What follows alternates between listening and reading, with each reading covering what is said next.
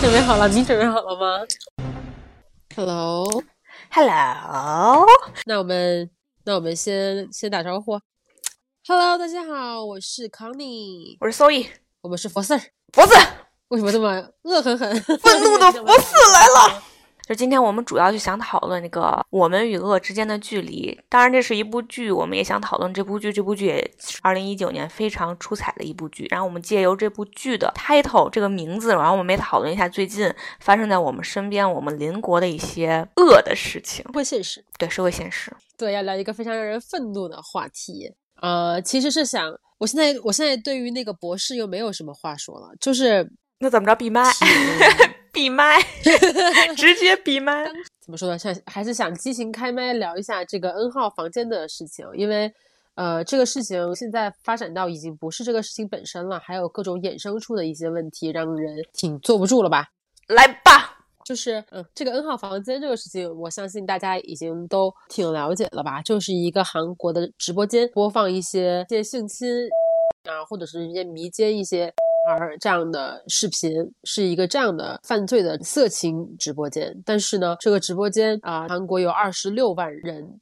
是注注册用户，注册用户中还包括了更加高等级的用户吧，因为它这个直播间是属于，如果你可以就是上传一段你自己参与其中的这种所谓的色情吧，但是其实是犯罪的视频，你就可以进到第二层直播间，然后那个里面又是更高等级的色情，其实是犯罪视频，比如说就像我们刚刚讲的那些呃迷奸，可能都是最低等了，然后第二等可能是就是呃强迫性侵啊、强暴或者是强暴幼女啊，最深的那一层是我们刚刚聊到那个博士他的一个。直播间是付费的一个直播间，是用比特币交易，而且呃专门放就是博博士自己的，就是调查出来的结果是，他去网上去搜索那些想要用兼职去赚钱的女生，获取他们的基本信息，然后威胁他们、要挟他们、强迫他们去呃变成，甚至还在身上，比如说有造成人身伤害，比如说身上会刻这个号称博士这个人的名字，还有的是什么剪掉。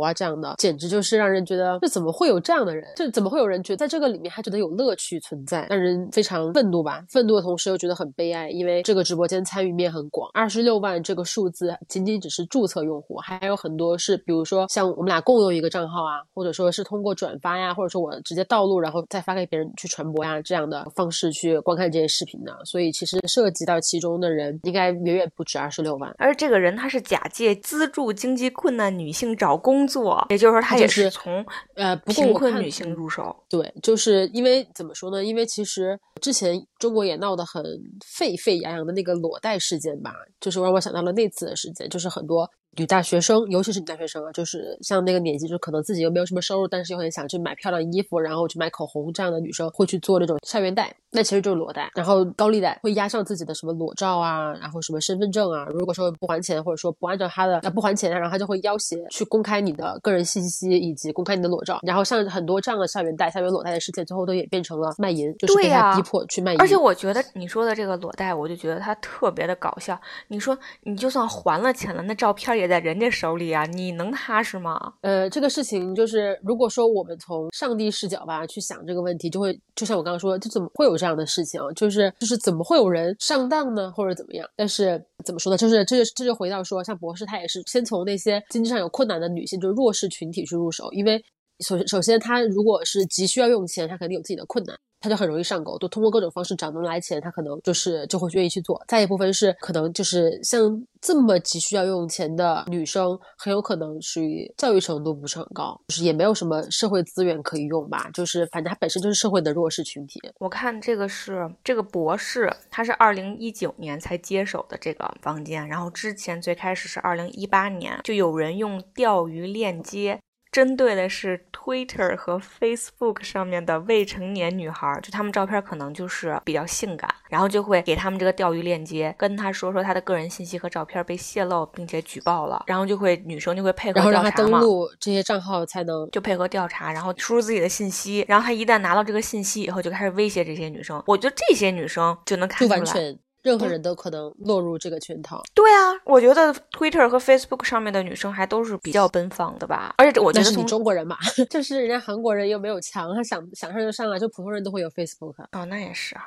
哎，但是我是觉得，你说像他们这种女孩，她们哪怕是放了展现自己优美体态的这些照片吧，但其实她自己内心还是有一点打鼓。所以说，人家一说泄露照片被举报，她才会上钩，对吧？他才会觉得，哎呀，内心还会对自己这个照片有一点儿，肯定不会说放一张免冠照这种证件照，那么你说泄露就泄露了呗，对吧？可是我觉我觉得不是，如果说有人跟你发信息说你的登记照被登在什么什么网站上了，然后现在有人举报你，你不也得跟着去看吗？因为它是你的肖像的一部分呀，不管它是到到底是不雅照。不雅照这个词能不能从历史上淘汰了？不好意思，就是不管是不是你的比较裸露的照片，还是你的生活照片，只要有如果说有人跟我说我的照片被泄露什么什么平台上了，然后并且有用户举报说你什么怎么怎么样，那。我觉得出于就是，我觉得一般人都会点进去看，不管他对于这个照片，对于裸露的照片，他自己有没有心虚。那你说他这个上套环节做的还是挺能抓住人内心的。对呀，因为我开始看到一部分信息啊，是说先给你做一个假网站，然后让你输入你的推特账户和密码才能去看这个信息。那我觉得这个不就很正常吗？就是对我来说，如果是我没有看到那个网站的，如果看到那个网站，我完全比如说输入我的 Instagram 的那个账号和密码，因为有些东西确实是需要通过呃这些。大网站去登录，就好像中国，你你要看这个必须登录你的 QQ 或者必须授权你的微信，这不是很正常吗？对吧？就是我觉得一般，其实我有时候看到我妈 操作那个微信，我都就觉得特别的胆战心惊，因为她都她只要只要要问你要授权微信头像，获取你的头像什么什么，她就点确认，她就点授权。我说你看清楚这什么网站，你就点授权。现在也是新下载一个 APP，它就直接就跳上来让你授权。对，就是这种，就是就是也是一种新时代的犯罪手法吧，就是利用我们就是日常的上网习惯，因为有些网站确实是你可以不用注册，然后你直接用的你的 QQ 号登录，或者直接用你的，像国外有很多用你的 Google 账号登录，或者用你的 Facebook 账号登录，这些其实都挺挺普遍的。那再来说这个二零一九年的博士，我刚开始还以为他真的是博士，我说二十五岁就是博士，还挺牛逼。结果一开始他自己给自己 起名叫博士，哇，这人真的是够自大的。对，然后他还呃在那个什么志愿者，就是在福利院当志愿者，福利院都已经报警了。我我觉得那福利细思恐极，我觉得那福利院肯定吓坏了，我天呀，真的吓死了，我天呐。但是也侧面说明这个人他伪装的很好，因为因为你看他照片了，他长得确实就是普通 pig，还挺肥，就是我觉得就是普通人长相吧，就是看不出来什么，就是道貌岸然，但结果是个衣冠禽兽。他在这个里面，他其实是怎么说呢？是获利吧？我觉得就是。博士这个人在这个案件里的的位置吧，我觉得或者说他在这个里面起到的作用地位，或者说他的那个犯罪的程度，我觉得没有什么可争议的地方。我觉得大家的争议点都是在。另外那二十六万注册用户中，是不是应该公开？就是很多人觉得说，那是啊，那是啊，博士确实是罪有应得，他就犯呃犯什么罪他都可以，就是大家都觉得都都认同。但是那二十六万，我我再打个引号啊，就是引用他的话，仅仅只是观看了视频的男人们都有什么错呢？就是很多人在争议这个点，还是说那二十六万个男人在？争议这个点啊，很有可能，因为我就是因为这个点闹挺大吧，就是因为这个案件出来之后，肯定是女性我觉得自己的人身安全或者说呃各种权利吧是受到了极大的威胁的，因为里面有很多很多是迷奸，你知道吗？就是他根本都不知道自己拍了，还有很多是偷拍，他很有可能根本都不知道自己是其中的一员。那不是就跟当时台湾李宗瑞那样女性很很多就是这样的事情，然后包括那个胜利，就是韩国的那个明星，他也是在他的那个那个场所里面去偷拍大量的就是性交的画面，是能这么说吗？然后还有什么 Wake Up China 那个呃推特账号也是有很多，就是他们在外网，然后发现了中国女性被偷拍的这种性爱视频，然后但是很有可能中国人都不知道，还有一些上厕所就直接。就对着你的排泄的那个画面去拍的这种，就是就是这个这个事情一出来，我觉得哪怕你是不是处女都已经不重要了。就是你上上过厕所，在公共场合，你总上过公共厕所吧？你总在试衣间里面试过衣服，上场的试衣间试过衣服吧？就是感觉每一个女性都有可能被偷拍这样的视频，然后放到网上去，还你还不知道？对啊，尤其是 Airbnb 和酒店，你想想，对，谁还没去过？对，这个事情一出来之后，对对对，就是感觉没有人可以逃过一劫，因为像以前中国出现这种事情，然后就会有人说，哎，说到这个我还挺生气的，就是有有一些。所谓的良家妇女吧，就会出来说，我们不要跟鸡做命运共同体。他觉得那些人就是被性侵，或者说被偷拍、被那个拍摄的那个视频，然后泄露出去的那些人是自作自受，罪有应得。就是你爱你要呃做这些事情，你就不要怕别人给你泄露出去。但是会有一些所谓的女性是这么想的，但是这个事情出来之后，连这部分女性就她自以为自己做的很好，自己自以为自己是良家妇女，她们也不保险了，所以就其实激起了很大的民愤吧。然后这个事情还引发了韩国的一些，就是发现小孩会偷拍妈妈或者偷偷拍父母做爱的视拍摄视频，然后放到网上去。这个事儿其实我早就知就基本上道了，这个事儿去年就有，还直播呢。韩国吗？还是中嗯，国？韩国，我看过一篇报道，天呐，我然后就是他妈在午睡就，感觉人人自危。就去照，就现在小孩真是，我也不知道该用什么词说了，就是而那小孩儿小兔崽子。他如果要是只是想博得观众的注目，我觉得这小孩儿顶多是不懂事儿。但如果这个小孩儿其实在互联网的这个就是海量信息的这个前提下，我觉得他可能说不定都已经知道什么是嗯、呃性关系。这个时候他再去拍就更可怕，就是他妈简直就是知道，他完全知道，他就是为了用这个。你知道那个啊、你先说完。没事儿，我就刚才当骂人了。没有，因为我你是你说到这个，让我想到我我觉得现在是我现在是属于什么，就是网络时代，然后所有人都想获得，就因为获得关注非常简单，都有小孩儿很早就知道什么叫网红，所以他们就很想去做网红，什么直播呀，什么呃就是什么呃网络主播呀什么，他们都那玩意儿能换钱的很小就已经知道这些事情。对，关键那玩意儿能换钱。然后我让我想到了前不久那个布兰妮的儿子，才十四岁嘛，还是多少，反正没成年。然后他就在网上直播的时候就说说，呃，如果我的关注者达到了一百万嘛，还是多少万，我就给大家讲我妈妈当时和和哪个男明星的故事，就直接把他妈的隐私拿出来卖。我去，对，就现在小孩真的让人觉得说，呃，懂了太太多，但是还不会分辨是非，就是就说白了，就是没有人教他们一个做人的基本原则或者他底线到底是什么，就他分不清，只要能能获得关注，然后他就觉得可以去做，但是他不知道这样的方式到底是不是对的，或者这是不是呃他他可以去做，应该去做的。他可能只是分不清你觉得的是非，他可能还觉得能博得眼球。你知道好莱坞啊那种气氛，他可能觉得还还增长人气，反而是对的呢。但是我觉得人和人之间，或者就所有人所有人之间是有一个，就你只要想作为一个人，你就是有底线的，是有一个社会公认的一个准则的。但是现在的小孩就没有这个准则。啊那就这么说，那你就说这二十六万人，我感觉这二十六万人，你要是看女性写的文章，那他绝对就是触及了社会底线。但是男生觉得这还好吧？我真的，我刚才看了一个豆瓣上的一个女女的截图，截了她和她男朋友讨论这件事情。她男朋友说这件事情只能说是世界的阴暗面，你制止不了。是这么说的。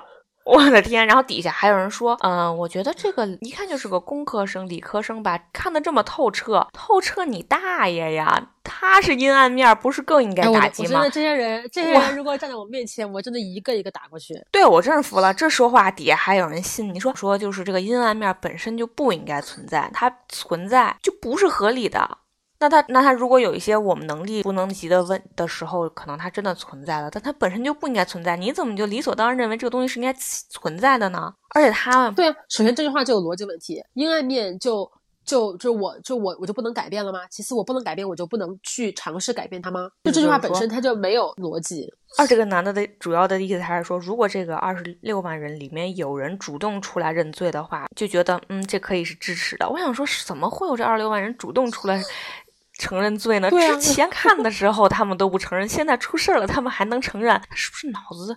我我真的觉得他们和咱们不一样。然后呢，我还看到另一个，就是另一个女生写了一篇，底下有一个人就说说这个世界，嗯，哪有那么多人是正直的呀？大家都在都在私下看小黄片儿。喂，这人说话就是个男的，这能一样吗？这是小黄片吗？小黄片里面对呀，这不是小黄人家是自愿的吧？人那个小黄片有可能，比如像日本拍的，那都是合法的。你你怎么看着的？你是可能是通过不合法的路径看的。但是这些人，就是我觉得他们并不是分得清分不清这个东西合不合法，他们是潜意识觉得这所有的东西是女生画出来的边界，就是说，哦，那 A V 可能对于你们男生是合法的，那如果超出了这个范围，我们女生觉得这不合法了，但男生觉得这些都是合法，这是他们的性权利。嗯我觉得是，但是你知道我怎么想吗？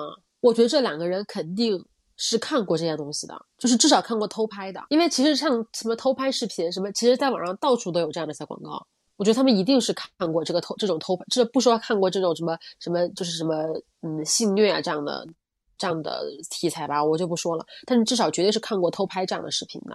对，而且他们觉得 没，他们因为觉得他觉得偷拍不是犯罪，对他觉得偷拍不是犯罪，反而还有那么点儿内心的萌动吧。然后就他就看过，然后他觉得哎很好看呀，然后说哎你今天居然说这个不能，你居然说我不能看，我看过你居然还要曝光我，怎么会呢？这么普普通的事情大家都在做呀，但是不是大家都在做呀？而且他们可能潜意识觉得这对女生没有什么伤害，因为他们也只是看看他们，因为他觉得这是他的权利，而且他们也只是看对啊看，他也没有怎么着。对他觉得，因为他根本没有办法跟你跟你共情，就是呃，之前之前有一个讨论吧，就是说呃，女生呃在街上，就是如果她是没有男朋友或者没有丈夫，男人就会呃相当于潜意识里面就会认为这个女人属于所有男人，呃，这个女人一旦属于了某一个男人，然后他们就会退开，因为他就默认为这个女人是这个男人的所有物，我不能够去侵犯这个男人的所有物，所以归根结底，他们还是觉得说潜意识里面觉得女性是他们的共有财产，他们不会觉得伤害了女性的权利，他们只会说伤害了这个女性的权利，其实是在伤害她属于的那个男人的权利，我不能伤害这个男人的权利，所以我不能这么做。就是人家划地盘儿了，这就不是我的地盘儿了，我得赶紧走，就这意思。对，关键是什么呢？这个事情就是，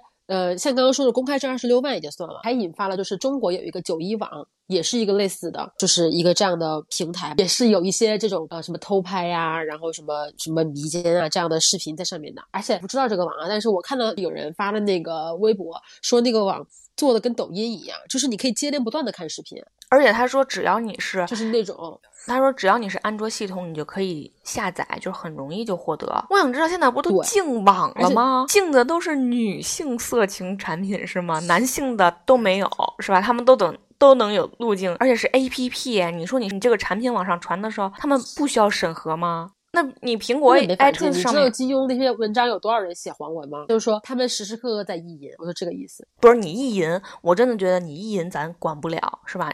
我觉得这我就认了是你的生理需求了，对 我就认了是你的生理需求了。但是我是觉得这个事儿不能伤害别人。二十六万都在看，还觉得自己是无辜的。而且你昨天不是也跟我跟我分享了吗？就有一个人说，还得怪这些女的仙人跳，说这个老板被抓起来了，然后这些女的也不上传了，还得怪他们仙人跳套了我的钱。你说这是人吗？这是人说的话吗？那也就是说，他潜意识觉得这些人是他这个这个脑回路，他潜意识里就觉得这帮女的是这是他的消费。工作人员，是自己情愿的。谁自己情愿吃屎啊？他自己情愿吃屎，给我看看。哎，当然，我我我不排除有这样的人，好吧，我我不能说的很绝对，说完全没有这样的人。但是那个网站，我不不不说死全你不能这么说绝大多数不是你不能这么说，他要是能天天躺着不上班，他能能干这事儿吗？他肯定是被迫的，啊，那是对吧？你这你只能说有的人可能是要死要活，那被迫；有的人可能是半推半就，那被迫。那可能被迫的程度不一样。但是如果真的有人有别的出路的话，谁干这个呀？那也还是有 有那种，就是我觉得还是有极端情况吧，比如说一些一些抖 M 呀，然后有会有一些有一些有一类人群叫好像叫冰人吧，还是叫什么？他就是自愿被别人杀了然后吃肉啊就是我觉得就是我的天，你这不小说里我不能的边缘否认说这一文化吗？类人，我之前看暗网里面写的，就是我不能说我完全否认这一类人的存在，但是绝大部分就这些人绝对是非常非常极端的个例。但是很好房间这里面绝大百分之九十九点九九九九九吧，我觉得都是女性都是被迫的，而且女性都是受害者。像博士这个案例，是就是盈利是他一个人盈利，他难道还能跟他的性奴分钱吗？不能。对吧？所以这个男的就说这些啊又获了利，然后平台也获了我的利，然后现在又给我提供服务了，我是受害者。他觉得他在这个事情里面的角角色只是消费者，或者自己是帮凶。而且他们还为了能看到更多，他们去伤害周围的女性，可能是前女友，对我觉得前这前女友太可怜了，然后或者是朋友，然后他们上传了人家的视频以后，增加了他们对这个这个社群的这么一个忠实度和参与感，但其实他们自己没有付出。说真的，他们自己有什么付出？他们自己，他们今天愿意看，明天不看了，他们有什么记录在上面吗？也没有。现在公开都说不公开，所以他们现在就怕了嘛，就怕他公开了吗，就怂了呗。我觉得这个这应我觉得该公开很多而且公开这二二六万，别都算在人家韩国人身上。我跟你说，全世界男人都有份儿，对吧？因为它这个外网啊，它也不是个韩国网，它是一个什么俄罗斯的一个人挂的一个网，这又不需要什么语言障哦，是碍。吗？对啊，这我看了，他这个网什么 Tele、Telegram，看到有人扒，他的 Telegram 是一个俄罗斯人，我看到有人扒那个里面有有几个中国的 IP，有几十个吧，少不了。我跟你说，我我对我就说，你说完，普通的网民也不要觉得哇塞，韩国人这么乱，你看人韩国人怎么怎么着。我说这都不一定呢，这整个一个东亚的是吧，连接体这都是一样的。你以为只有韩国人吗？他们日本人、中国人、泰国人一个都不少。我跟你讲。他说：“他说那个就是我昨天出来这个事儿的时候，哎前前天出来这个事儿的时候，然后我就我当时在客厅，然后刷手机，然后我说，然后我爸妈在我面前，我说我操，然后他们说怎么了？我就给他们念那个那个事情，然后我爸就说，他说天呐，这韩国人真是变态，然后就开始骂韩国人，然后我妈就说说这个事情怎么做得出来？也就只有韩国人、日本人做得出来。然后我当时觉得不是这样吧，然后我就上网去搜，豆瓣上刚好有一个人总结了就是中国的那种性侵的案子，然后从零岁到。”呃，到九十多岁吧，反正就是每个年龄段的受害女性，然后都整理出来，我就直接发给我妈了，我妈也没有回我，反正，就真的我们我们就是中国人也有那种性侵六个月大的女婴，杭州的我还还记得。对，我看了，他这里还有二十五个月到二十六个月的受害者。我想说，人家能干什么呀？唉，反正就是怎么说，就就是真的是恶魔吧。然后这样的恶魔还是因为二十六万其实是韩国总人口的百分之一嘛，所以其实这这么可怕的恶魔，就是一百个人里面都有一个。我觉得像女生，就是生活到我们这种年纪了吧，认识的男生起码都有四五百个了吧？啊，对啊。当然，这个人数像我刚刚说的，他还不只是因为他是注册用户二十六万人嘛。像我刚刚说，还有可能说两个人共用一个账号，或者说呃，他呃就。是通过呃下载或者说通过录屏方式又继续往外网传播，它其实我觉得参与者远远不止二十六万，所以这个事情就真的是让人觉得就是人人自危。比如说像我从小我上楼梯的时候就会注意，尤其是穿裙子的时候，千万不要。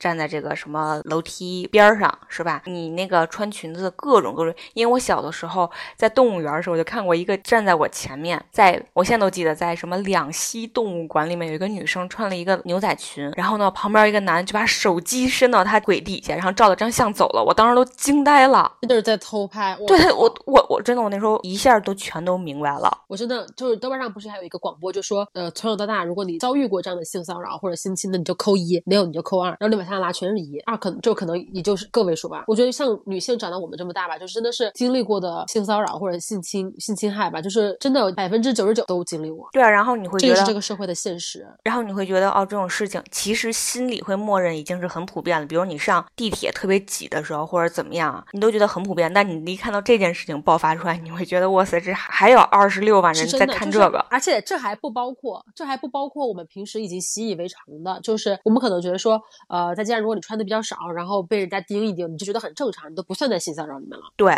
你知道，如果你要是露出腿或者是什么的话，对面的男生看你会丝毫不加掩饰的盯着你看。对，而且我从小，我妈就会跟我说，你别穿那样的衣服，因为我其实是，呃，我比较怕热吧，好吧，就是挺喜欢穿点什么呃低胸的呀，或者什么呃背心儿啊，或者怎么样的衣，或者露背的衣服。就我觉得怎么说，就是首先这是我的权利吧，其次我可能胆子也比较大，就是。如果有人敢，像之前有一个人就盯着我的胸，然后我就直接给骂回去嘛。就是我可能胆子也比较大，我比较还是比较敢穿。但是其实很多时候我也是心里发怵，就是因为毕竟男性的力量是绝对会高于你的嘛。就是如果说晚上我要穿那样的衣服去蹦迪，我一定不会一个人回家。这是社会中一个女性的共识，但是已经共识到没有人去想说为什么我们要有这种共识，而不是别人会有那些男性吧有就是他们自己绷紧那根道德的心。没错，哎，你说到这个。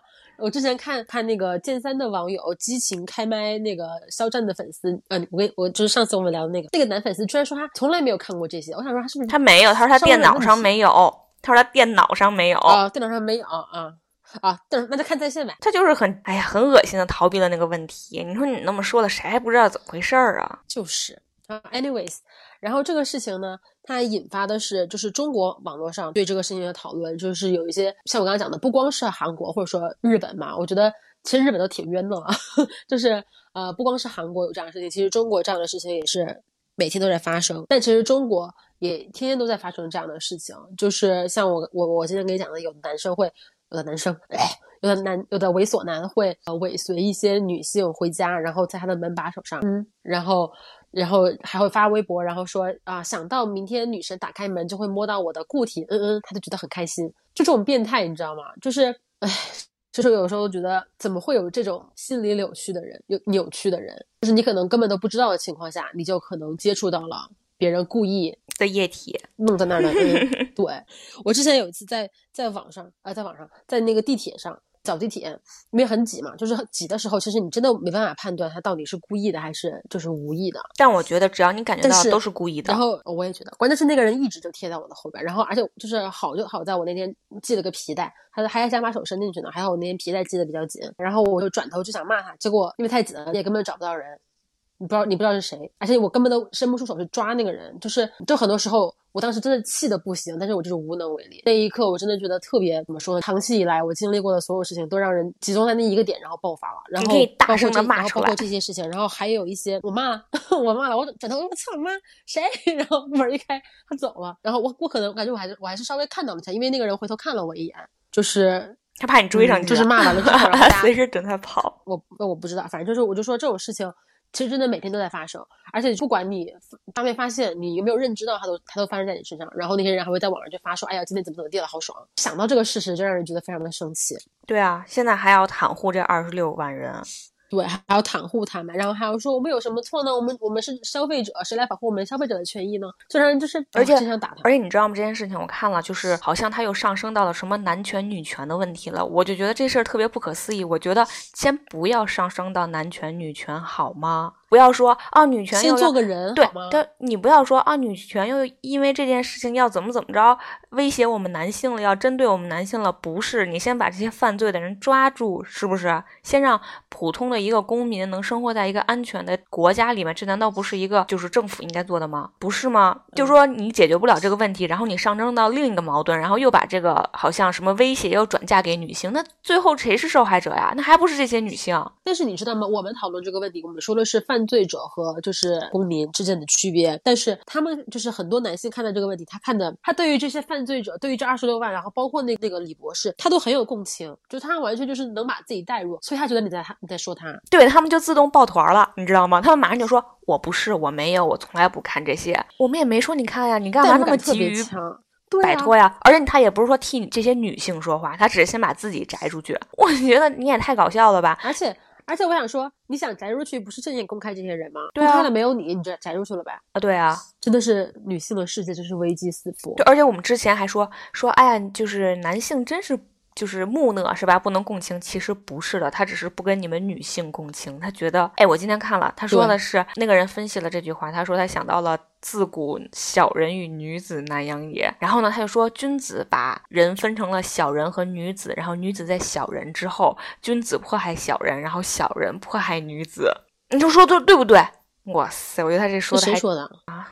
豆瓣上说的，怎么你你觉得他说的？我以为是个，我以为是个什么大家说的呢。不是，我觉得他说的还挺对的。哎，行吧，这个事儿吧，就是反正让人挺愤慨的吧。然后那个，你你不是说那个博士是二零一九年接管的这个这个网吗？二零一八年的那个人就是前经营者被抓了，然后判了三年半，是不是让人想到了之前网上有一些自以为很风趣的人，看到那些就是未成年的少女，他们会想说，就是他就就会发那个什么三年血赚，枪毙不亏，是这句话吗？是是是是，我身边有，一位男性天天跟我说这句话，这种他自以为他自以为很风趣，其实他就是人渣，但我没有阻止他。是不是？这个三年就跟这个三年半完美的吻合了。是就是法律就是这样啊，因为他不保护你们女性啊。那你有什么办法？对呀、因为法律不是女性制定的呀，所以我才说，所以之前网上还很多才有很多人说，就说呃，女性想要就是从法律上去保护自己的权利，首先要占领公检法。首先要更多的从事公检，就是公检法从事的工作人员去的女性去占领这些公检法的职位，然后你才会真正从从女性的那个角度，她的利益出发去制定这些东西，去执立法去执法。但你想，如果他要是想提拔你的话，一定是同化的女性。那那也不一定，我觉得那那真的很少。呃那他为什么要提拔你呢？他提拔你一个和他作对的思想不一致的人往上走吗？不可能。那里面都一般都是不需要有个人思想，只需要 只需要上面给一个话直接做就可以了。所以不管是男性女性在那里面，其实你只是理想的，在一个自由的国度，你思想自由的情况下，你说女性占理公检法是这样，但其实他真的提拔的人不是那个有自己想法的人。但是我觉得也不能说的很绝对吧，因为女性天生天生是能跟女性共情的。就比如说美国那个女法官，她就可以去判，他就会去判重判那个就是性侵呃女运动员的那个教练。然后很多中国的一些就是涉及到女性权益侵害的案子，如果是女法官判，就是很大几率就会就是正当维护女性的正当利益。因为像这种案件你去判的话，男法官就基本上大部分的男法官是无法跟你共情的，他肯定就无法去站在一个就是你认为公正的立场上去判去宣判吧。但如果是女法官，她就很容易去跟女性共情，因为她也是这样成长起来的。而且我有一个问题，就是你一直在说共情共情，既然男男性不能和女性共情，为什么我们还一定要强调这两个字呢？我就觉得太可笑了。我觉得男性不是不能完全不能跟女性共情，你还是有能共情的。我觉得那才几分之几，凡事不能太绝对吧。像比如说现在，那确实很少，确实很少。对呀，太宝贵啊，就。是因为现在这个社会上就是男性占领了所有的社会资源。首先，我们要一边去争取一些。男性的支持，然后同时要把女性的地位提高，让去就是女性去占领那些公检法的位置，我觉得这样才是比较合理吧。不能说百分之九十的百分之九九十九的男性都无法跟我们共情，那我得百分之一的我也不要了。我没有说不要，但是我觉得你一再的强调共情，把很可笑啊。扩大成百分之二，而且你要求他共情，他就能共情，他也不行，因为始终男性他们是集结在一起，他们是利益的集合体，他们不可能为了什么跟你共情而牺牲他们的利益呀。但是事实上是有这样的男性存在的，就他是能跟你共情。我的只有百。分之一，你也不能说就有未来的希望啊。对啊，所以我们就要去呼喊，让这个百分之一变成百分之二、百分之三呀。不是这个事情，不是说我觉得是这样子的，没有我就跟就不去争取了。但我是觉得我没有必要让他们共情，也不用去。有的人共情，不是你说争取来他就和你共情，他们是天生就有这种共情能力，他和你共情，我觉得 OK 没问题。最重要的还是你女性的地位和经济水平提高了，你说的话才算话，才有更多人听。对你才能说的是根本解决办法。对你就是大家老呼吁共情，老指责男性不共情，我觉得这个两个字就很可笑。你是吧？那天我还说那个西老师还说什么。男性应该倾听女性，倾听你大爷呀！倾听还摆这个高姿态，滚一边去，是不是？倾听你能听得懂啊？对你说的，你现在男性读书读的多还是女性读书读的多？基础决定。我觉得你说的这个是是最根本，就是我们要知道，就是如果说我们想要提高女性的地位，一定得靠女性自己。这个不要寄希望于男性把你的位置提高，他因为他不会去这么做，因为那会侵害他的利益。这个是首先我们这个底线原则就是这样的。但是与此同时，我们也要去。就是因为在现阶段下，你总要去争取一些男性站在你的立场上嘛，所以我就说共情。就像你刚刚说。呃，男性、女性它不是一个绝对对立的东西，就是首先我们都是一个人，我跟我跟他们共情，不是男性跟女性共情，而是我们都作为一个人。我们来讲，那我们来就是我们刚刚讲了这么多生活中无处不在的犯罪啊，然后骚扰啊，然后包括一些什么公检法没办法去公平的、公正的去保护一些女性的利益啊。那我们今天就借着这个话题来聊一聊我们与恶的距离吧。台剧吗？还是它应该算美剧？HBO 拍的台剧，HBO 拍的台剧，拍的真的是非常有水准，也还行。就是现在时间拉远了看，也觉得还行吧。那我还是觉得拍的挺好的。就是他其实跟我一直以来的一个观点其实挺吻合的吧。就是里面关于说对一个随机杀人案，我觉得随机杀人的这种案件，它一定一般来说普遍大家都会倾向于去认为它是纯粹的恶，他就是为了作恶去作恶。但是这个里面有个公益律师叫王赦，他就是呃会。专门为这些随机杀人的犯罪的罪犯去辩护，去挖掘他们为什么会去犯罪的这样的一个人，我觉得他是这个剧里面特别人性中特别亮的一个点吧。其实跟我一直以来的观点还是挺吻合，因为我觉得很多这样的人，就是哪怕是最邪恶的人，这个世界上就是犯了最不可饶恕的罪的这个人，当然你要惩罚他，你要判他的罪，这个这个绝对是的，他错了就是错了，不管他是因为什么去做错，不管他是因为什么原因去犯罪的，就首先他的首先他是个罪人。但是其次，我们也应该去挖、去思考，说到底为什么他会去犯罪？能够思考为什么会犯罪，其实就是在思考怎么去避免更多的人像这样犯罪。我觉得这个剧其实它是一个，它的它的主旨其实是这样的吧。其实我还我还挺喜欢这个中心思想的。对，然后这个律师在整部剧里面，现在的作品中都很缺乏这样的思考。而且在这整个一部剧里面，这个律师都过得非常非常的痛苦，然后在最后一集给了一个 偶像式的收尾，太惨了。就是那个收尾，我真的觉得，我觉得他他那个收。尾真的是让我觉得有点失望，这整个剧就回又回到了偶像剧的感觉。就你既然要拍这个，我觉得你就要拍到底，是不是？你有几个这样子的律师最后能得到好下场的？说真的，啊是，但是但是这个剧毕竟还是要鼓励我们更多的像王社这样去思考嘛。你要是把它弄得很惨，那不是就失去了这个初衷嘛？就虽然是有偶像的那个。是有一点特别理想化的结局吧，但是我觉得，嗯，无伤大雅吧。啊，然后这个这个王赦律师一直想跟那个贾静雯演的这个算女主吧交涉，因为这个女主的儿子当时就死于这个呃叫什么无计划的杀人的这么一个受害者，随机杀人，对随机杀人这么一个受害者。但是因为他这个贾静雯一直就是不愿意承认自己是个受害者，他也不愿意承认自己是个就是什么 survivor 叫什么，就这个东西，这个这个位置上，对幸存者他都不愿意承认，所以他导致他自己一直以来时间过了两三年吧，是不是也一直都没有走出来？然后整个人都和其实感情都和外界都已经隔绝了，只是靠工作，然后。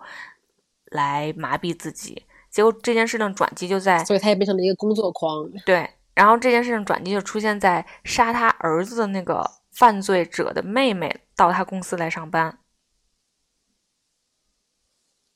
对，然后他其实发现。我觉得是因为那个妹妹其实可能刚开始还得到了贾静雯的赏识，所以贾静雯刚开始对她的印象是好的，所以后来也慢慢的就是愿意去重新站在一个受害者的角度，或者说是去看待那个犯罪者他为什么犯罪，就是愿意去了解这其中的缘由，所以最后他也打开了心结，然后又是一个 偶像剧的收尾。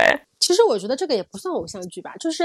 不是说所有的大团圆结局就都是很牵强的，我觉得我反而觉得这个的结尾虽然有那么点理想化，但是我觉得还是挺合理的。嗯，怎么说呢？就是在因为因为这个故事吧，他把所有方面都展展现给你看了，就是他把受害者就贾静雯他们这一家，他其他们这一家其实都是这个案件的受害者，不光是失去了亲人，他们的家庭关系也变得非常的紧张。然后包括他的妹妹，就是那个死者的妹妹，也一直在责怪他的妈妈，也就贾静雯，就说就说呃，你是就心中一直在嘀咕嘛，是说你是不是其实希望死的是我，因为你更爱哥哥。就他们一家人的关系都因为这个事情变得很紧张，然后同时也给我们展现了就是施害人的家庭。呃，施害人就犯罪者叫李小明嘛，他是一个随机杀人者。那他为什么会随随机杀人？当然这个剧没有给一个明确的看法，就是大概就是暗示了一下，说他是想要获得关注。然后他的这是他他的家人其实也是受害者，因为首先他的父母也直接说说说没有人想去花二十年养一个杀人犯的儿子，他们也不想这样。而且但是因为他的儿子已经去杀人了。他们只能去跟儿子站在一起，站在那个加害人的立场上，然后向公众谢罪，然后向呃公众去承担这些扑面而来的这种负面的舆论吧。然后包括他的妹妹，呃，他妹妹叫李小文，也就是呃加入了那个呃贾静雯他们那个新闻社的这个他的呃的那个实习生，一个新手吧。李小文，他虽然被父母，就是被他的父母整个隔离在了这个事件之外，不想让他去承担他哥哥的犯罪的后果吧，但是其实他也承担了，因为他也因此失去了他的家庭，他的父母不想跟他产生瓜葛，因为怕连累他嘛。然后同时他心里也一直就是会会在想说，为什么我的哥哥是个杀人犯？为什么我的哥哥要杀人？为什么？难道我的哥哥就是个坏人吗？明明我们小时候呃很好呀，我哥哥小小时候明明看起来也很善良呀，为什么突然就杀人？他自己心中也受了折磨。那这是施害人和受害人两方，同时他也又。同时，他也放了，就比如说新闻媒体在这个事件中，他需要作为什么角色？新闻媒体除了去关注这个这个犯罪者有没有得到。他应有的惩罚之外，是不是也要去关注？呃，到底是什么造成了他的呃，就是犯罪？到然后以及公众对于这个事情的反应，他们就是新闻工作者在这种事件中承担什么样的责任？然后与此同时，一个公益律师又是另外一方，第三方中的另外一方，他是站在，我觉得他可可以说他是至少在公众眼里吧，他是站在站在加害人那个视角上的，他是怎么去看待这个事情的？而且这个呃，每一集我们与恶的距离的每一集的开头都会放一段儿。网友的那种评论，随着事件的发展嘛，然后有一些新的线索或者新的情况被曝光出来，然后针对这个新的情况，大众又是怎么看的？就这个剧，它其实是给我们提供了一个非常充分广阔的上帝视角，我们可以看到这个事情的全貌。因为，因为其实没有人能看到事情的全貌，但是我们观众作为上帝视角可以，所以我们看到这个事情，那到底谁是恶，谁是在作恶？然后什么样的事情是可以避免的，什么样的事情是无可避免的？这个其实。怎么说？这完全是观众可以去评判的。我觉得是一个非常怎么说完美的，就是就我们观众对于这个案子、对于这个影片的反应，其实也是一个非常完美的社会实验吧。而且我真的很久没有看过这种就是这么完整的呈现这个事件全貌的一个作品。嗯，我觉得这个剧对于我来讲好看的。吸引我的一点就是他把那个加害者他们一家演得非常的淋漓尽致。就是他一方面，其实这两父母两个人是个特别朴实的，嗯，农民也好，反正就是家里也不太富裕。然后就是媒体把他们推上了浪尖儿，一直在极度的曝光他们，然后把他们塑造成一个培养出来罪犯的这么一个夫妻俩。但其实人家两个人根本就完全没有在这个案件中有任何的参与，他们也是。儿子被抓了以后，他们才知道的。我觉得这个描写的特别好，然后表达就是你觉们的挣扎。父母做错了什么呢？对，但是没错，就是给你带来的这个思考。但是如果这件事，这个真的一个社会的新闻，就是在了这个媒体自媒体上，我们看，我们可能也会说，哇，他父母怎么教出来这么一个孩子？就是通常我们都会这么想。但是看了这部剧，你就会想。而且我们也会说原生家庭嘛，就说这个呃罪犯他可能怎么怎么样，原生家庭给他带来了什么什么影响。但从这部剧你就看，其实这个原生家庭对于这个儿子的影响，并没有起到一个决定性的作用，其实推动他。不没有吧，因为他其实是暗示了，就是有一些线索暗示说，这个李小明这个杀人犯，他是因为想要去学机械学，然后他的父母不让他学机械学，所以他就虽然报考了自己不喜欢的专业吧，但是他还是想要证明自己有机械学的能力吧。我这也能赖赖父母？还有我我没有赖，没有说赖父母嘛，就是我觉得不是说赖父母，就是说父母家庭肯定是有是有一部分责任，或者说是有一部分影响因素是来自于家庭的，这个是简直就是。不，这简直是微乎其微。对于这个一般家庭来讲，如果一个家长不让孩子去上什么什么的话，其实也没有什么太大的后果吧。这么恶劣的后果，顶多就是吵架就完事儿了。他也没有意料到说我不让你学这个，你去杀人啊。然后你你不能因为这个结果问题，然后就赖这个父必然的因。果联系。对，我也觉得没有必然的因果联系首系。首先，我没有赖父母，我觉得“赖”这个词，首先赖，我也不是说百分之百的赖他，而且我也没有在赖他，我只是说这个家庭的因素是一部分因素，而且前不久就有跟家庭跟父母吵了架，然后出门就拿刀砍小孩的事情，中国前几天吧，那能跟这就，但这类事情太随机了，就是这件事情肯定它是有发生几率的，但是得有多少个几千几亿个家庭的孩子跟父母吵完架以后才敢出去提着刀去干嘛呀？对，但是这个事情一直不断的发生，这就是王赦想说，因为他他就是为这种常随机杀人犯那个罪犯去辩护的，就是这种事情，你说几率非常小，那中国十四亿个人，再小的几率也得有有有有一定数量的案件吧，那我们就要去思考怎么去预防这样的事情，因为一旦发生这样的事情，受伤害的就是很多人。这就是王赦这个人人设吧，在这个里面可贵的地方，就是像你我看来，这个事情发生的太极端了，非常极端，这个人就是个极端分子，但是是什么让那这个极端事情发生了？不是说我们去批评这个人是个极端分子，去批评这个人是有神经病就可以结束的。我们要去预防这类事情发生，就是其实就跟他的妻子去责怪他的一样，就说他那个王赦的妻子就责怪王赦说说精神病就应该被关起来啊，他们这样四处乱跑，我们还要不要过了？就是这是普通人会有的想法。确实啊，就是我你我做错了什么事情呢？我们要天天去面临这些精神病人的威胁。但是它就是存在在这个社会上，我们能做的就是预，就是避免，尽量避免这件事情的发生。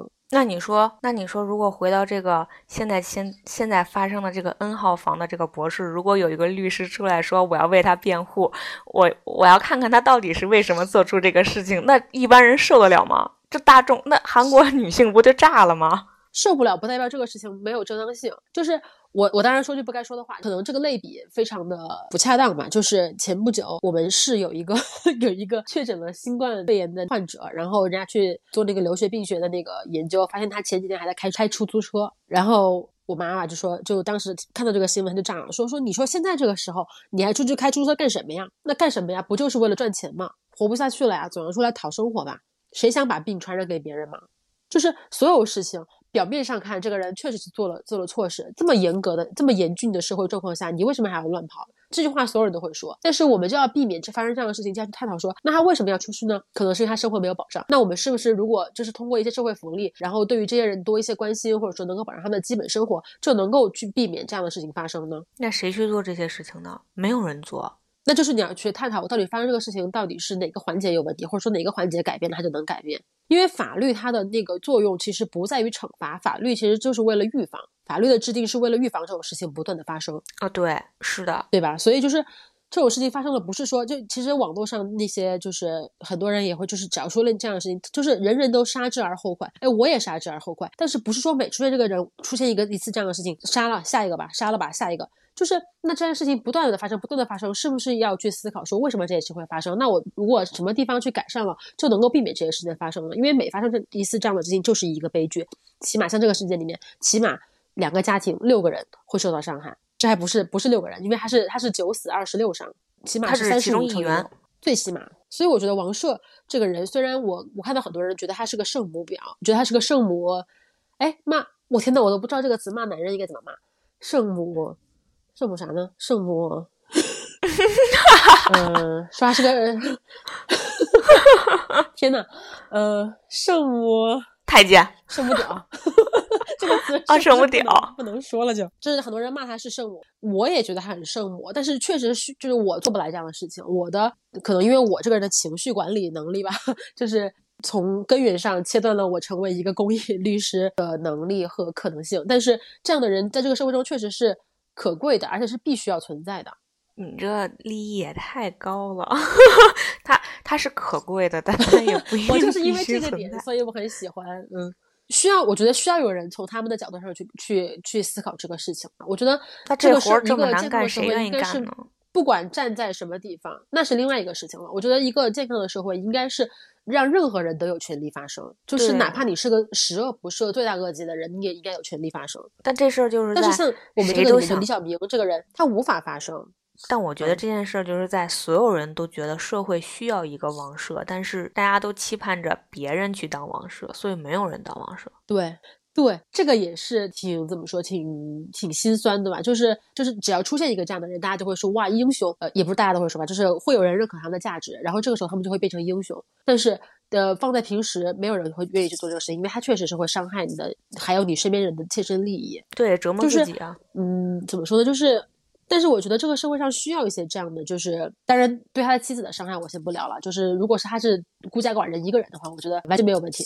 就是我愿意牺牲我自己我的生活，我愿意牺牲我的那个利益，然后去做这样的事情，我觉得完全 OK。是呀，但是我的意思是说，没有人想去牺牲自己，想去牺牲自己的生活，都期望别人去有做这个人有伟大的事情。人会的，有人会的，好吧，不多，但是有人会的。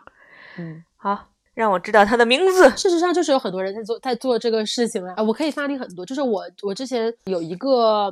我就前就前几天我还在网上看到，就是有一个律师就专门打这种给就是那种性侵的女女童的案子，还有一些、哦因为在中国发生，哎，当然其实在各个地方发生事情都会有很多，就是就是会涉及到官场上的一些事情，但是有人就是愿意去打这样的案子，然后包括之前那个曝光什么环呃有些什么猎杀野生动物的，那也是很大的利益链条，也会触犯很多人的利益，也是很危险的工作。但是有一些人，有一些公益律师，包括一些环保人士，他就是愿意去干这样的事情。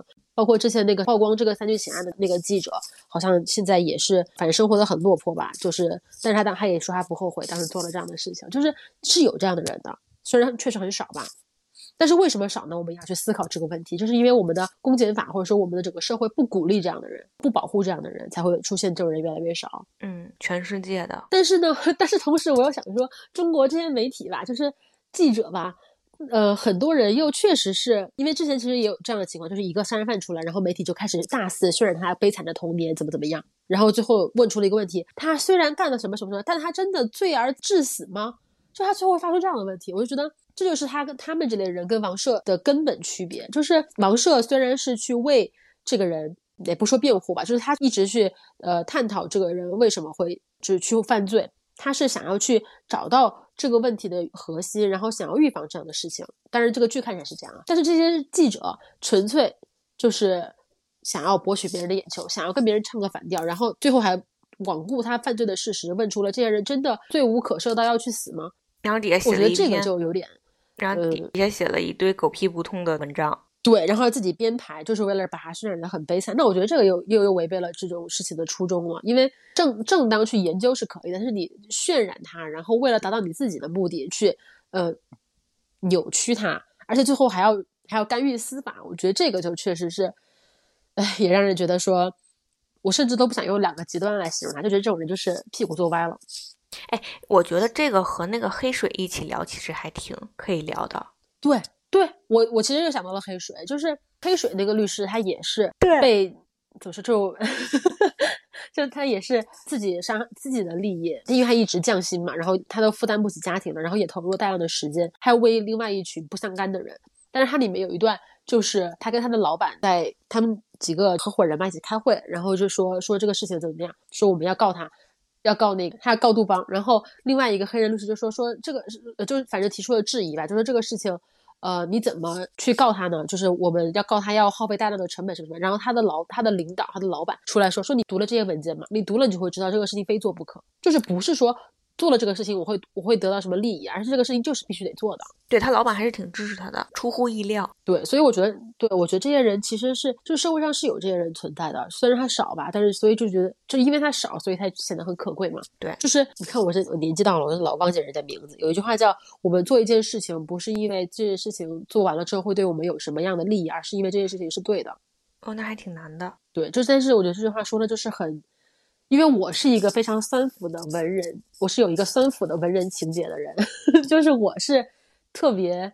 嗯，怎么说？就是我特别，呃，对于像这一类的，呃，人吧，就是像黑水里面这个这个律师，然后包括王赦这样的人，我是有格外的、尤其的、特别的感情情节的一个人。虽然我自己不怎么正直吧，我我听出来了，他是必须存在的，我听出来了。但是我不行。我觉得黑水里面他那个律师不是我给你截图了吗？我觉得他那句话说的就特别好。他说：“嗯，他们让我们觉得体制会保护我们。”但那就是个谎言，是我们自己保护我们自己，没有别人。公司和企业靠不住，科学家也靠不住，政府靠不住，国家靠不住。一个只有小学文化的农民提醒过我这点，从一开始他就知道这一点，我还觉得他疯了，难道不是吗？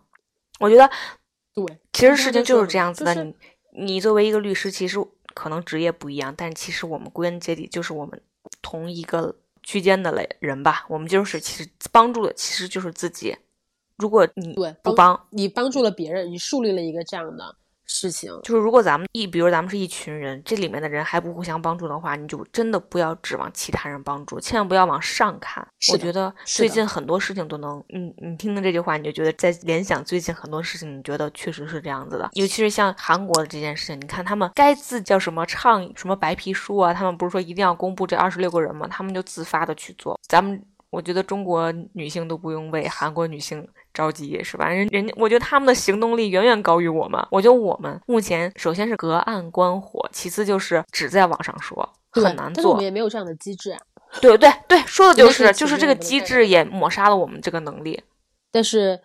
我其实我昨天怎么说呢？我昨天在在豆瓣上看到一段还挺能击中我的吧，就是就是有个人发了一个说十几年前豆瓣还能够说，呃，女性主义的精髓不是女性统治男性，而是让女人和社会和男人都从社会强加于他们的身份中解放出来，成为真正的自己。然后这个人发这个截图是想说，十几年前豆瓣还能发有这么高质量的发言，但是现在都没有了。然后就有人转发说，哎，你们要搞清楚啊，豆瓣没有这样的发言，是因为时代变了。但是时代变成什么样，你你自己想吧。我们不需要这样的发言了。那么到底是谁在推动历史的车轮呢？你们该懂得感恩，动不动就以前多好多好，只能说明你们老了落伍了，扛不动时代的大旗了。社会主义不需要你们这样的人。你不觉得这句话其实说的还挺挺对的吗？可能因为我感触格外深吧，就是因为我微博炸了嘛，然后我就。我也跟你说，我说我现在在任何地方发言点发送之前，我都会想想这句话有没有问题。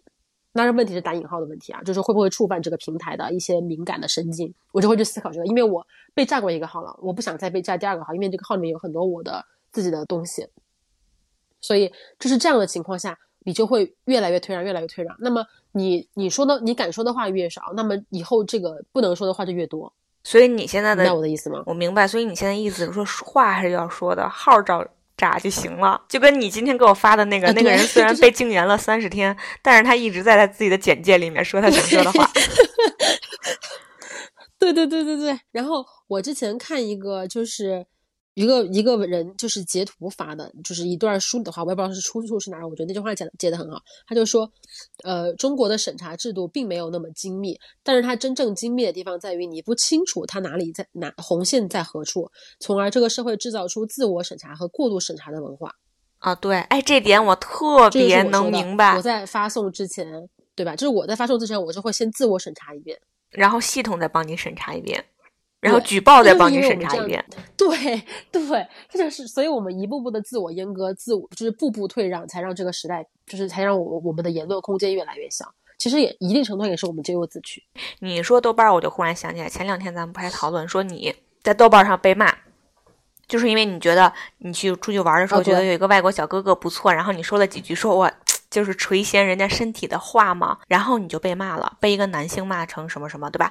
你看现在这个事儿一出来，舔狗，对。然后你看这个，呃，韩国这个二十六万人一出来以后，男性反而没有几个说他们，反而觉得他们是值得同情的。这二十六万人，你觉得你不觉得太搞笑了吗？你那，你只是你都一点伤害都没有，而且你还是抱着欣赏的这么一句这个这个想法说的，而且最后你也没有实施行动，那个人也没有受到迫害，什么都没有，你就遭到谩骂。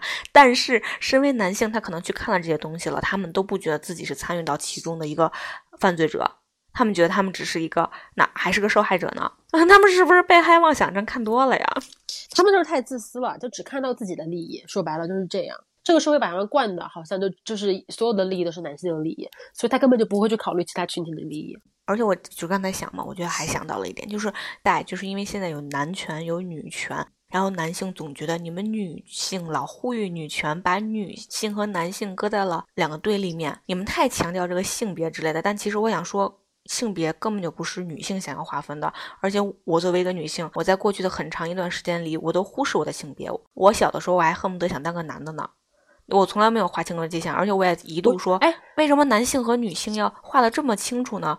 是吧？有这种可能，但其实一直以来都是男性在强调女性，男性在强调男性和女性的差别，然后打压你。是的，根本就不是女性在强调性别，呃，制造了两性对立啊，对。但其实不是这样子，您仔细想一想，从小到大是你还不知道男女的时候，你已经是一个柔弱的女性，你不应该干这个，不应该干那个，你应该是拿不起来东西的，你应该是不会开车的，你应该是不能一个人走夜路的，对不对？是的，那个时候你还可能从小到大就会有人提醒你，你是女的，你应该怎么做，你不能怎么做，你是个女性，你跟男性有区别啊，对。说你是个女的，你就不能笑的这么大声，你就不应该说话这么大声，你就不应该去和别人理论，这些事情就是男生做的。这是谁告诉我的？那个时候 是吧？那那时候我真的还没有女权意识，我也没有说我是个女性，我就应该怎么怎么样，那都是别男男权社会告诉我的，帮助我划分了男女性，是吧？现在我只是说我想要拿起重物，我想要自己开车，我想要争取平等的待遇、平等的工资，就不行了。就哎，你们这怎么就男做到男性的对立面去了？你们这成天干嘛呢？搞两性那个对立，你们这不是乐有益于团结是吧？你什么呀？你想想，你好好想想，那是我划分的吗？那是我强调我是个女性吗？你这段实在太有北京人民的风味了。嗯，这个社会就是这样的，就是任何。任何在网上鼓吹说啊，中国已经很男女平等了，或者说已经鼓吹说中国女人都要骑到男人头上来了，这样的人，我觉得不是无知，就是就是就是不是蠢就是坏。嗯，那我觉得大多数蠢，别想太多，大多数蠢，我也我也承认，因为在这个我我们与恶的距离里面，其实他也说说观众的智商只有七岁，其实我觉得这个这个非常精准。你在网上看微博，先不说微博上的那个用户的那个什么教育水平划分吧，因为划分出来好像大部分都是初中水平。但是先不管这个，不管他是初中水平还是高中水平还是大学水平，就连知乎这样的号称精英平台，我觉得他的智商也就七岁吧。而且充满了，真的很，就是你现在要要鼓吹鼓吹一个片面化的一个观点，或者说你想要鼓吹呃一个骂架出来，就非常容易。你想要制造对立非常容易，你想要引战真的非常容易。现在。这些人就能落到你的圈套里去，对，一个爱豆就可以点燃现在有一些整个 整个 网站的烟火。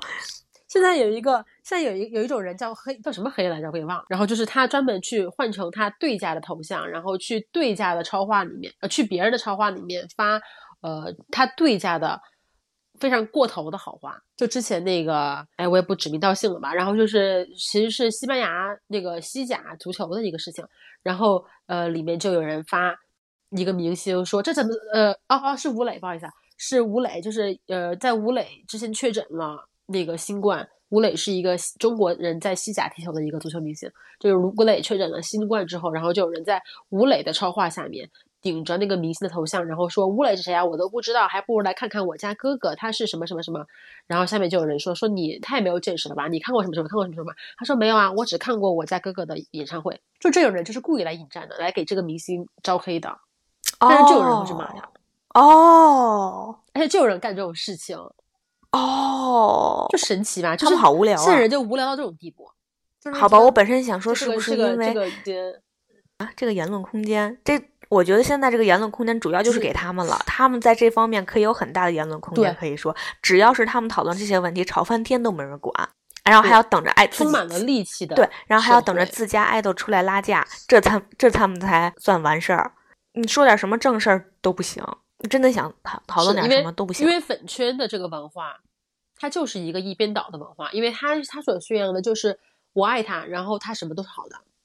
现在现在的粉圈就是这样的一个状态，而且我要为他去氪金，我要为他去什么刷流量，然后我要为他去呃什么反黑，为什么呢？他们现在反黑，我就想说，他们现在都不读鲁迅了反黑不就是吵架吗？不就是 都不用上网课吗？这些小孩儿？对呀，哎，但是我作证啊，就上网课真的没有那么那么忙，我妹天天在家唱歌，就是上网课真的有很多空闲的时间去网上搞这些事情。我看出来了。肖战这事儿还没看出来吗？大家都闲的要死，真是闲的要死啊！快点开学要疯了呀！啊，那我们再说回到那个我们与恶的距离吧，因为其实这个我们与恶的距离，我还有一点特别想说，就是呃，结合到我刚刚讲的那些，就是去探讨这个事情为什么会发生，然后怎么去预防这个事情。我们与恶的距离是中文翻译嘛？它的英文其实叫做 World Between Us。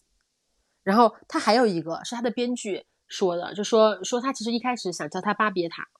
什么叫叫这个巨巴别塔？巴别塔其实就是神之门，就是我们通往天堂的门吧？那个天堂的塔吧？你可以这么理解，就是它是一个圣经里的一个意象。然后之前其实有一部电影就在《巴别塔》，讲的就是各个国家的人怎么去，就是他们的文化里面怎么去，就是上天堂，怎么去进入极乐世界吧之类的，就他们的文化差别，反正类似于这样的一个，我觉得半纪录片吧。它就是巴别塔，就是上天堂的一个途径，就是最接近天的地方，是一个这样的一个。宗教的意象吧，这个编剧想本来想叫这个我们与恶的距离叫巴别塔，其实也特别符合我心中对这个剧的定位。就我刚刚说，我这个剧里面最亮的，然后就是能 carry 到这个主旨的，其实就是王赦这个人，因为他是一个呃，就是人性之光，会去思考，就是对人性之光，人性灯塔。但是巴别塔说到巴别塔，我想到了另外一句话，我不记得原句了，好像是。陀思妥耶夫斯基说的吧，然后就说说社会主义，但是他他是探讨的社会主义啊，就是说社会主义想要解决的问题不是。呃，怎么建造一个巴别塔，让人都上天的问题，而是我们应该怎么去思考，把天堂搬到人间来。哦，这是你老师，我听出来了，大概是这样的一个意思。对，驼，对，我们的那个驼老是我的那个精神导师，他说的很多话，其实都让我觉得真的是醍醐灌顶，就是他真的是一个思考的很深入、很深刻，而且对。嗯，就是各种阶层的人，尤其是我们这我们的普通我们这样的普通人啊，就是他的共情能力是非常强的一个人。但是他当然他自己也是我们中国议议员，但是他思考问，他是能看到事情的本质，然后呢，把这个事情非常精准的表达出来，然后同时又非常诗意的表达出来的这样的一个人。所以我觉得他真的是，我觉得基本上没有人能够企及的高度吧。啊，anyways，就是这句话。为什么这么能够就是概括出我对这个剧的感觉？就是有的时候我们不是说这个人犯了罪，然后他是这罪人，好杀了吧，然后以此来抬高我自己的道德高度，就是因为我跟这些人划清了界限，你是恶，我是善。那其实很多事情不是这样的，我们而是我们是要把呃善意搬到人间来。我们大家都是人，我们是要把这个善意搬到人间来，让更多的人去做善事。因为其实没有人是绝对的善，没有人是绝对的恶，很少吧。除了小丑，我觉得小丑真是纯粹的恶，就是基本上没有人人这一辈子没有做过坏事。而且这个坏事其实它也是一个比较辩证的一个。绝大部分情况下不是，但是他有的时候也是一个非常辩证的看法吧。就有些事情你可能觉得说对我来说是个坏事，但是其实还是对有些人来说是个好事，或者说善意的谎言。但是有有一些这样的灰色地带吧，就是人世间很多人很多事其实都是处在善和恶之间。这也是为什么这个剧说我们与恶的距离，其实我们与恶之间没有距离，我们就是恶本恶，只不过我们现在在做事情，在做一个好事。有的时候我们做好事，有的时候我们做坏事，有的时候我们是恶，有的时候我们是是善，就是然后。呃，但是我们要做的事情就是不断的和自己的，就是人性中的自私这种 DNA 去去做斗争吧，去嗯，就是去在自己力所能及的情况下，或者可能超出了自己力所能及吧，就是尽可能的去做一些好事，让天堂在人，就是把天堂搬到人间来，就是你不要想着去天堂去，就是没有这样的东西，就是所以我就非常，我是我真我说实话，我真的非常吃这种就是。就是这种天下有道以道训身，天下无道以身训道这种人。行，好，俄罗斯 还有这样子的，这种人就包括还有这样子的文学，我真的推荐你去看，推荐你去看他的，就是包括《罪与罚》，《罪与罚》真的，我觉得他为什么不是一本哲学著作呢？我觉得他就是一本哲学著作。看他《罪与罚》不是什么高中什么指定推荐文学书吗？必读是吗？对，类似那种。我没，我是我是长大了才看，我都快三十了才看。